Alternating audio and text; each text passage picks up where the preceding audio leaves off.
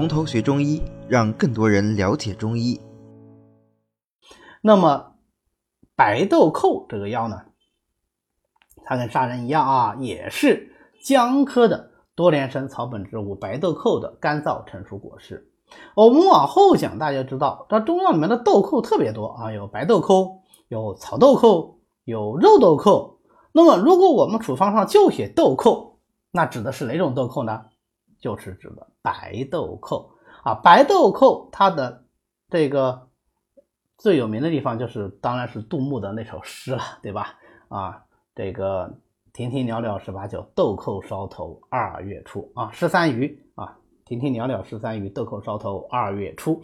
呃，所以它这个豆蔻开花的时候是非常美的啊，是非常美的。那么我们用这个药呢，是用它的这个果实，但是跟砂仁不一样，砂仁是成熟的果实，白豆蔻呢，它是在这个十到十二月份啊，豆蔻的果实刚刚还是一个黄绿色啊，它成熟了会裂开啊，还没有成熟没有裂开的时候，就把它采收下来啊，把这个呃。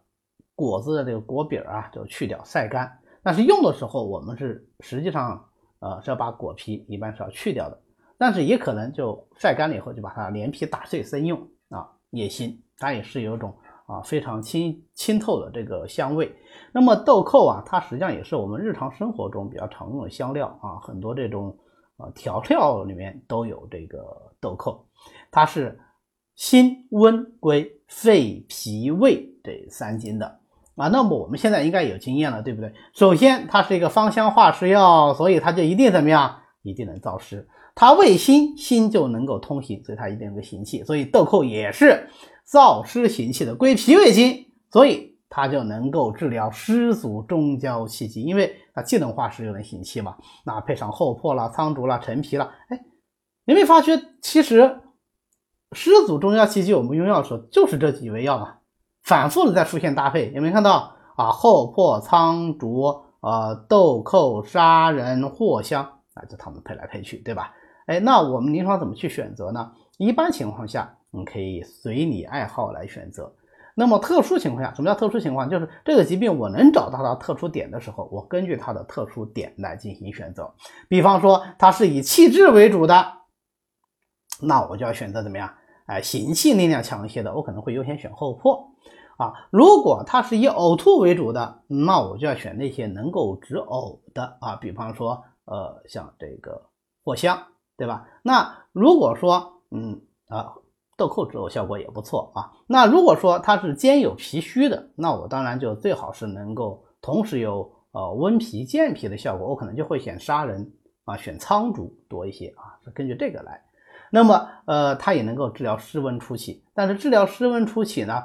呃，就要配一些凉药，呃，最有名的当然就是三仁汤啊，三人、杏蔻、薏拟仁、薄下、通草、华竹群啊。这个三人指的就是豆蔻仁、薏拟仁和杏仁，这三个药其实都是性平或者性温的啊。性平或者性温，你用来治疗湿温初起，当然啊不够啊，所以再还需要再加一些寒凉药啊，比方说这个滑石啦。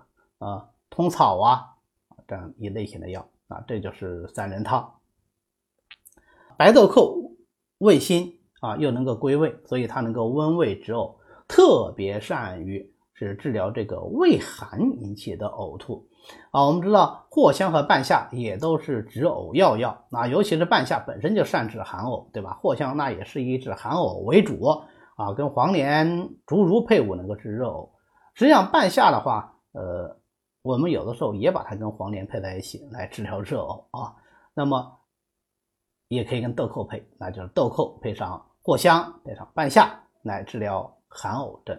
那这白豆蔻呢，它也有一个呃比较好的，就是它这个性味相对来说还是比较温和的。我前面讲它是可以做调料的啊，它就不像这个呃苍竹啊、呃厚朴呀啊，相对来说半夏呀。啊，那个相对来说，它们药性呢就要强一些，所以它可以配上像砂仁呐、甘草，砂仁也是可以来做调料的，对吧？